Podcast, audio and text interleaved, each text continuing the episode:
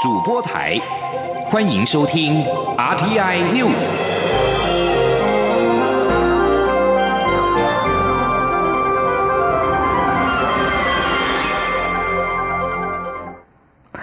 各位好，我是张旭华，欢迎收听这节央广主播台提供给您的 RTI News。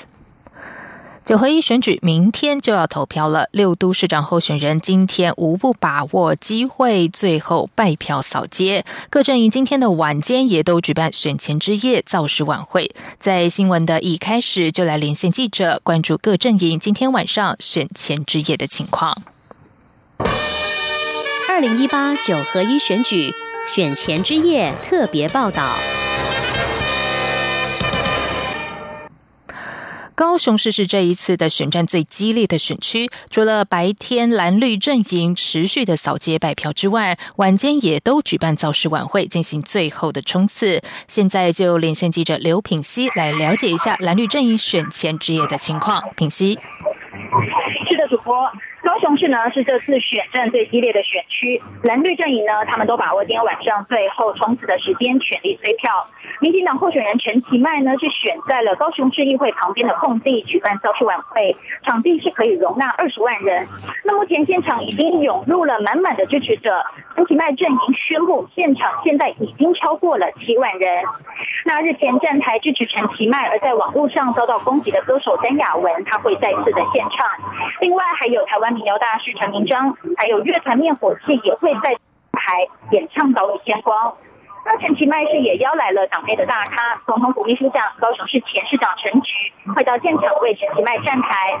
陈菊呢会以老市长的身份诉说高雄这些年的转变跟进步，将会以市政传承为出发点，呼吁选民要支持陈其迈，高雄市政才能延续。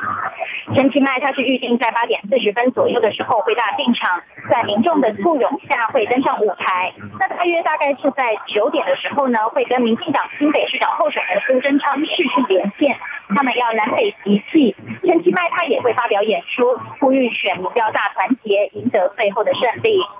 那至于在国民党候选人韩国瑜方面呢，他是选定了购物中心梦时代旁边的台糖物流园区举办造势晚会，那边的现场是可以容纳十三万人，目前支持者也都已经挤满了现场，不断挥舞着国旗呐喊，非常的热情。从捷运站的出口一直到梦时代前面的整条时代大道呢，现在俨然已经成为了一条观光夜市，聚集了非常非常多的摊商。国旗图案的周边商品呢，也非常的热卖，包括像是有 T 恤啦、杯菜、收纳包等等，询问询问度都非常的高。那韩国瑜的晚会呢，安排了很多位的歌手演唱，包括了郑敬一、郑怡，还有八七乐团等等。各部代戏大师黄俊雄，还有宝岛和王叶启田也都会站台助讲。整场晚会呢是没有政治人物站台的，因为韩国瑜他要诉求人民最大。那韩国瑜大概是会在晚间九点十五分的时候登台。整场晚会最大的亮点呢，是有两百七十七位的秃头民众会到场。他们已经在稍早的时候已经到场了。他们是希望说能够代表着两百七十七万高雄市民力挺韩国瑜，象征要照亮高雄。那原本韩国瑜是要跟这两百七十七位出头民众一起进场，不过最后因为是考量维安的因素，决定不大进场。韩国瑜会直接从舞台的后方登台。在晚会最后呢，韩韩国瑜会跟太太李嘉芬合唱《爱拼才会赢》，整场活动就是要诉求温馨还有感动。以上就是记者在高雄现场掌握到的最新情况。好的，谢谢品熙。那么在新北市的方面呢，民进党的候选人苏贞昌，还有国民党的候选人侯友谊，是各在板桥的两个体育场举办了选前之夜。双方的场地是隔着新北市政府遥遥相望，校正意味非常浓厚。接下来就连线记者王威婷来来关心新北市的选情。是的，主播记者现在正在新北市，呃，新北市长候选人侯侯友谊跟苏贞昌的选前之夜都已经开始暖身了。他们今天两人的选前之夜可说是烟硝味十足，因为白天的时候这两个人不约而同都选在呃板桥跟三重做车队扫街，可以说是前仆后继做最后的努力来拉票。而在选前之夜呢，两个人呢更是分别在板桥第一体育场和第二体育场举办。造势晚会这两个场地呢，隔着新北市政府遥遥相望，较劲的意味非常浓厚。而在选前之夜的晚会规划方面呢，两个人也是截然不同。在侯友谊的部分呢，他走了一个另类的风格，除了新北市长朱立伦会替他站台之外，侯友谊没有邀请任何大咖的政治人物来助选，反倒是请了许多素人民众上台助讲，凸显侯友谊在这场选战打市民牌的主轴。值得注意的是，苏贞昌今天晚上呢，在板桥的压轴造势晚会，则请来了蔡英文总统和行政院长赖清德同台替苏贞昌拉台。因为呢，在民进党的评估，只要拿下新北市，就算赢得六都选举，所以府院也是大军积极辅选新北市，全力推票。另外，因为高雄市的选举非常的热，苏贞昌的晚会呢，也会与高雄的党籍呃高雄市长候选人陈其迈视讯连线，一南一北相互拉台。主播。好的，接下来关心台中市的选情。国民党籍的台中市长候选人卢秀燕今天上午是展开了最后一波的扫街，激发支持者投票的热情。而民进党台中市长候选人林佳龙则是持续的感性表达、理性诉求，盘点四年的政绩，希望能够唤起市民对于城市改变的印象。而台中市长选情的紧绷气氛也延续到今天晚上两大阵营的选前之夜晚会。国民党籍台中市长候选人卢秀燕以“台中非赢不可”作为主题，并且强打空屋、经济等等的议题，再次诉求翻转台中的必要性。寻求连任的台中市长林佳龙则是以“我们都是台中队”为主题，再一次的透过正鸡牌，呼吁市民延续进步的力量。接下来，请听记者肖兆平的采访报道。台中选情紧绷，因此选前之夜也是大拼场。寻求连任的台中市长候选人林佳龙将晚会选在文心森林公园圆满剧场，这也是林佳龙二零一四年选前之夜的胜选宝地。而国民党籍候选人卢秀燕则选在台中七期重化区内大型购物中心旁空地，由于两边场地都很宽阔。预计各会有三万人到场力挺。卢秀燕敬总将“台中非赢不可”作为晚会主题，不仅前台中市长胡自强到场助讲外，新北市长朱立伦也现身力挺。晚会更延续了空屋经济的选战主轴，透过影片与助讲，强化支持者翻转台中的必要性。比较罕见的是，卢秀燕会两次演说。在第一次演说完后，卢秀燕近办设计了台上台下可以互动的表演活动，借此凸显卢秀燕的亲切特质。第二次演说则是紧接在后，现场更会安排大合唱以及六都现场连线，营造国民党力拼胜选的团结气势。林佳龙进总则以“我们都是台中队”定为晚会主题，并邀请九天民俗记忆团、董事长乐团等艺文团体为晚会炒热气氛。至于助讲阵容，第一棒就是党主席蔡英文，其后还有立法院副院长蔡其昌、立委洪慈庸等。近办还安排与台中有渊源的神秘嘉宾，要为林佳龙挂保证。晚会主持人党籍立委何新纯说：“就是比较温馨，强调这个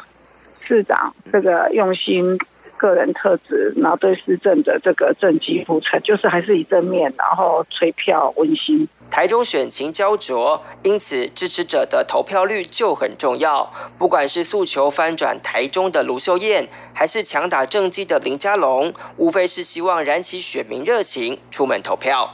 中央广播电台记者肖兆平采访报道。继续要来关心的是，台北市晚间各阵营的选前之夜也是热闹滚滚。那么接下来就来关心台北市各候选人选前之夜的情况，来连线记者欧阳梦平。梦平是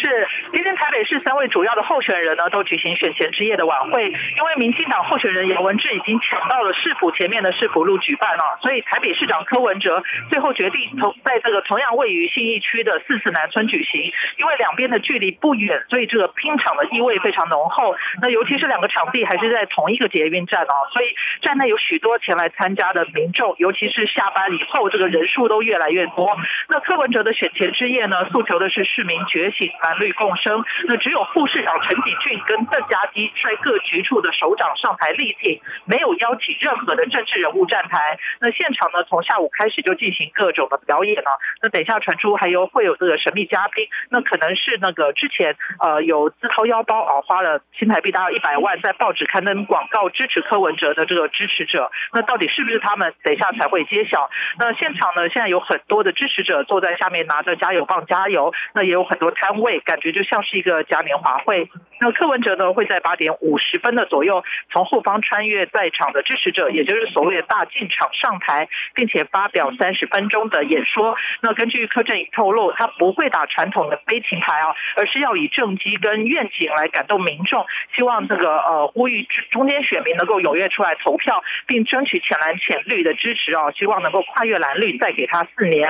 那在民进党候选人姚文智的这边呢，他们的晚会是呃定名为国家首都胜选之夜。那在刚刚七点钟才开场啊，那呃现在就是呃包括行政院秘书长卓荣泰、总统府资政叶菊兰，等下都会上台力挺。那姚文智会在大概晚上九点左右致辞，随后呢驻日代表谢长廷也会上来。那蔡英文总统呢今天晚上是从台湾的东部一路到南部再北上啊，那最后会在台北市第七度为姚文智站台。要在最后一刻将这个气势冲到最高。那姚文智呃呃，今天稍早接受访问也说，希望今天晚上能够将人数冲到十万人，那让他能够在最后关头反败为胜。那另外呢，国民党候选人丁守中呢，则是在总统府前的凯道举行晚会，那定名为“投票救台湾，丁守中凯道胜选之夜”。那同样也是刚刚七点钟才开场。那丁守中呢，他刚刚在呃跟这个国民党所有的议员候选人一起大进场。那党主席吴敦义上台致辞之后呢，还有行政院前院长张善。政内政部前部长李鸿源也都上台力挺。那比较特别的是呢，在晚会的最后半小时，前两任台北市长马英九跟郝龙斌都会与丁守中一起来争取选民的支持，希望国民党能够赢回台北市。那最后呢，晚会会在合唱台北的天空之下结束。那台北市现在呃虽然还有些飘雨啊，天气也有点凉，但是三个阵营的支持者都很热情。那现场也是动算声不断。那在今天晚上冲刺之后呢，明天就要投票决定下一任的台北市长是谁。以上就是现场最新的状况。好的，谢谢梦平。那么接下来要来关心的是桃园市的选情。在民进党桃园市长候选人郑文灿呢，是呼吁支持者要帮忙催票，连力挺连任。那么他会用接下来四年的时间，让市民选票变得更有价值。国民党桃园市长候选人陈学圣则是希望选民可以给予一次机会，让他追回落后四年的建设进度。而郑文灿的选前之夜是分别在中立区和桃园区的。两个总部举行，他表示晚会会以音乐会的方式呈现，没有政治大咖，因为市民才是选举的主角。而陈学圣则是选在中立区举办选前之夜，邀请了前总统马英九、国民党主席吴敦义等人站台力挺。在台南市的方面，蓝绿阵营选将都是把握最后时间，并且也请出了政坛大咖陪同扫街助阵。国民党的高思博今天在姐夫新北市长朱立伦。的见证之下，向神明立誓，强调自己如果当选，绝对会连能执政。随后，并且启动车队扫街，而晚间会在花园夜市举办选前之夜。民进党的黄伟哲晚上则是不办选前之夜造势，除了会持续进行不断电直播计划，也由行政院长赖清德陪同扫街，冲高人气，一直拼到最后一刻。在选前关键的最后一夜，各候选人扫街拜票及造势晚会的活动相当多，维安工作也是格外重要。警政署长陈家清今天就下达命令，要求各警察局在投票前一夜确保维安做到滴水不漏，尤其是选前造势晚会，更要加强候选人的人身安全。对于二十四号的投开验票，警政署表示，全国警员都会投入协助选务工作顺利进行，也提醒各地警察同仁务必。维持投票秩序。另外，中选会主委陈英前今天下午在中央选情中心选前总预演记者会上表示，选举票预计明天晚上九点前开完，直辖市大概七八点就会知道结果，十一点公布整体选举结果，而公投票结果要到二十五号凌晨两点才会宣布。以上新闻由张旭华编辑播报。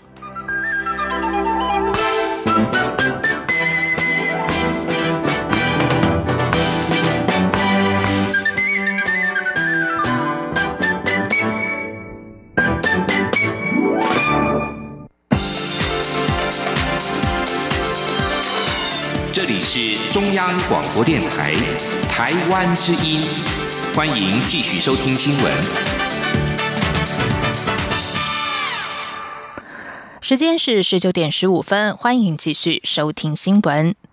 经济部统计处今天公布了十月工业生产指数一百一十六点三八，年增百分之四点三五；制造业生产指数为一百一十七点六，年增百分之九点二四，指数都创下了历史新高。统计处指出，厂商反映有部分业者将产线转移到台湾，还有美国订单增加，显示美中贸易战之下转单效应浮现，期望未来能够持续扩大。记者杨文军报道。统计处二十三号公布十月工业生产指数一百一十六点三八，年增百分之四点三五；制造业生产指数一百一十七点六零，年增百分之九点二四，指数都是历年新高。若扣除二月因为春节因素负成长，分别为连续第二十九及二十八个月的正成长。观察各产业的类别，以电子零组件业、电脑电子产品及光学产品表现最好，都创下历年新高。值得注意的是，机械设备业九月因为接单观望，罕见出现负成长，但十月由负转正，成长超过百分之十一，创历年同月新高。统计处分析，十月会有大幅增长，有三大原因，分别是今年工作天数较去年增加，去年有些行业在岁休及其低，最重要的是有转单效应加持。经济部统计处副处长王淑娟说：“那就有部分的业者跟我们表示，说是有有一些业者是有把国外的产线移回来，比如说像伺服器。那有一些业者是有觉得他们接到美国的订单有增加，比如说像网通设备，他们就表示说，哎，今年十月份接到美国的订单有又比较多，所以。”使得他们在十月份的生产表现比较好。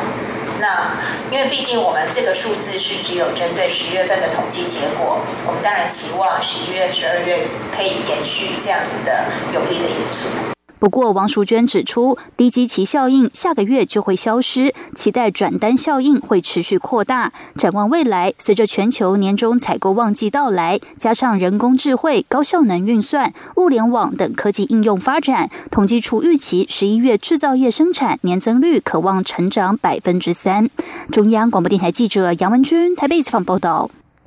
政务委员张景森今天应邀出席二零一八台北国际旅展 ITF 开幕典礼时表示，尽管近两年来台湾受到政治因素的影响，陆客来台人次萎缩，但其他国家客源都有成长，也让台湾连续三年都稳居千万观光大国的地位。今年更是有机会上看一千一百万人次。不过，他也祈勉观光局力拼明年再添百万，达到一千两百万人次。记者吴丽君报。报道。二零一八台北国际旅展 ITF 二十三号起一连四天，首度移师台北南港展览馆盛大登场。政务委员张景森也在开幕典礼时致辞表示，今年 ITF 共有六十个国家共襄盛举，推出一千七百个摊位，充分展现台湾观光产业的活力与旺盛的商机。张景森进一步指出，去年台湾出境旅游人次已超过一。千五百万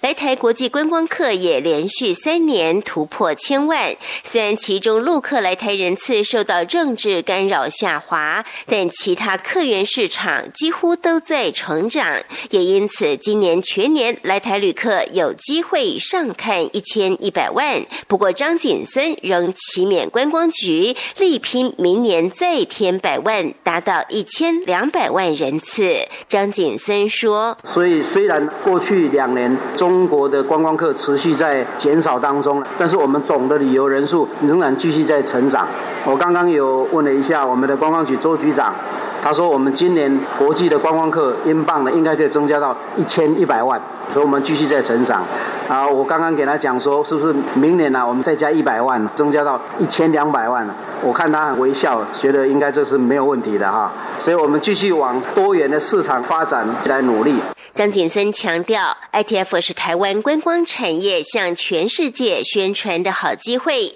未来政府也将积极寻找台湾特有的优势，来推动具有国际竞争力的旅游产品，包括以台湾享誉世界的农渔业及医疗产业为起点，推出农村休闲旅游及医美健检旅游，或善用台湾特殊的地理位置，发展国际旅展及会展等产业，同时运用台湾四季宜人的气候，吸引高纬度国家的旅客来台避寒，并吸引热带国家的游客来台避暑，希望为台湾观光产业创造全新的机会与下一个可能。中央广播电台记者吴丽君在台北采访报道。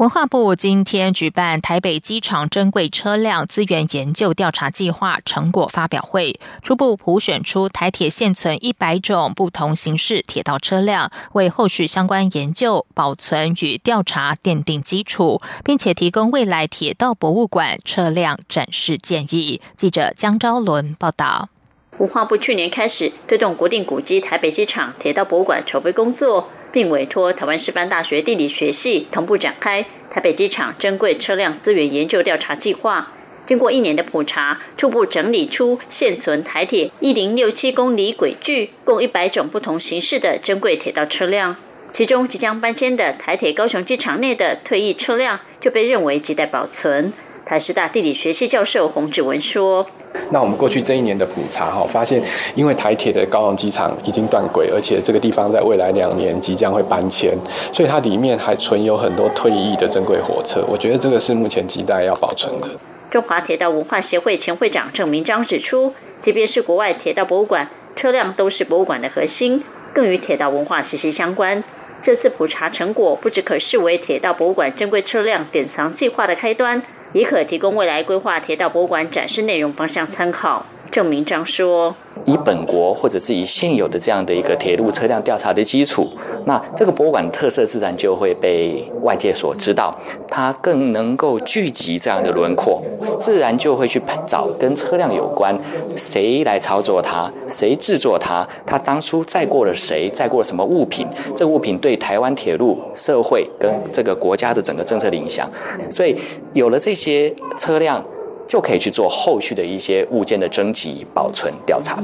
配合台铁珍贵车辆资源调查计划的展开，文化部今年初也逐步推动将蓝皮柴油客车、初代自强号电联车 EMU 一百型、五百系日本浅台电车等珍贵车辆引进，进驻台北机场。十月初更从泰国引进曾由台北机场制造外销的首车 BV 一五零九二进驻。以作为台北机场未来转型国家铁道博物馆的典藏行列，使铁道博物馆的车辆保存规划更为完整。中国电台记者张昭伦台北采访报道。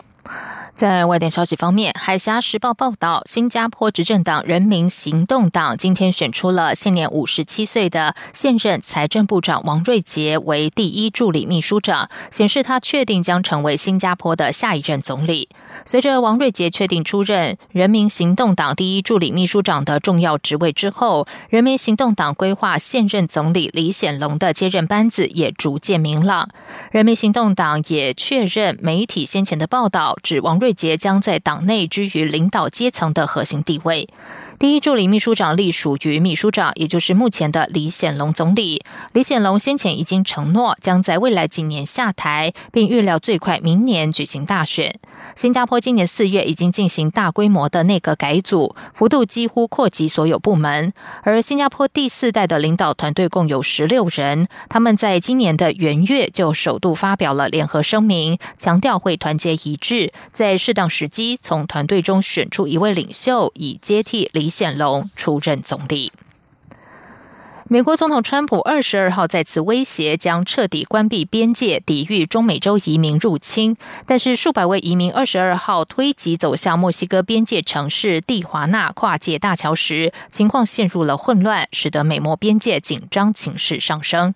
川普先前已经派遣了六千名的美军建立起水泥路障，还有铁丝刺网，威阻他口中的入侵发生。边境紧绷的局势升温，当地官员和人权倡议人士试着说服移民留在墨西哥，并且呼吁他们从官方管道申请美国庇护。但是，一位移民大喊：“我们不想。”随后继续前进，包括众多妇孺、数以千计移民，一个多月前从中美洲的萨尔瓦多、瓜地马拉还有洪都拉斯。启程，为了逃离家乡帮派暴力和贫困，上周末陆续的抵达了蒂华纳。美国总统川普二十二号警告，美墨边界国安问题可能导致下个月政府停摆，暗示如果没有获得更多资金用于两国边界新建高墙，他可能会搁置一项拨款协议。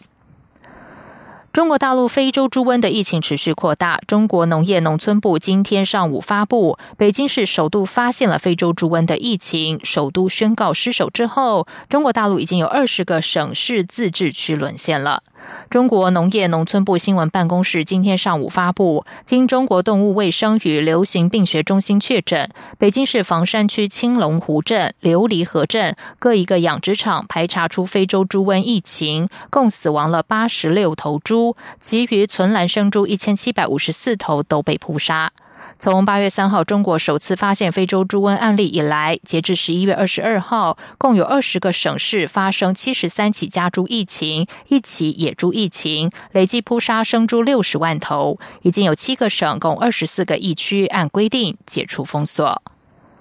接下来就进行今天的前进新南向。前进新南向。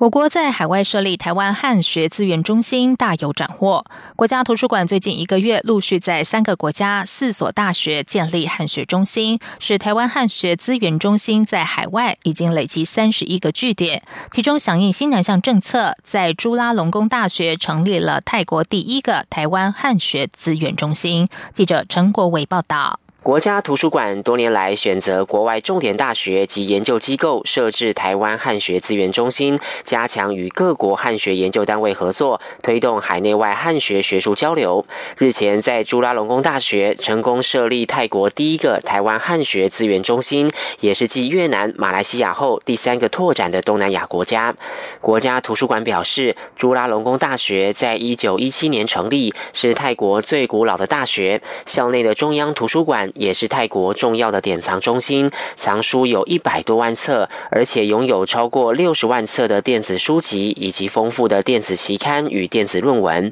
这次在朱拉隆功大学成立台湾汉学资源中心，国家图书馆也提供学校多达六百五十八种、七百三十七册的汉学研究与台湾研究相关书籍，未来每年还将陆续增补。国家图书馆编辑程金汝说：“他们这些书籍是他们自己挑的，我们那时候就把。”我们精选出来的一些台湾出版品比较好的出版品的书单就寄给他们，然后由朱拉隆功大学他们就自己挑说，哎，他们想要看哪一些书。继朱拉隆功大学之后，国家图书馆馆长曾淑贤近期再到意大利威尼斯大学与罗马大学以及英国爱丁堡大学签署合作协议，成立台湾汉学资源中心。国家图书馆也送给这些大学具有八百年历史的国宝级古籍复刻书《祝东坡先生诗》，以及存世孤本双色套本的《金刚般若波罗蜜经》等两种二十二册复刻书，丰富各校馆藏。中央广播电台。记者陈国伟台北采访报道：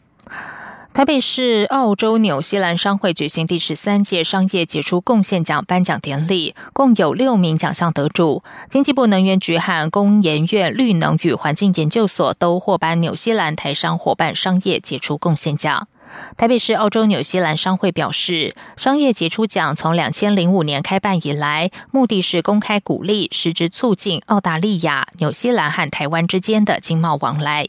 经济部次长龚明鑫致辞时说：“近年随着政府推行新南向政策，澳纽两国对于台湾的贸易和合作都有显著成长，而且有不少澳纽企业和台商合资，或是和台湾企业技术合作来台设立据点。政府期许未来可以进一步的强化交流。”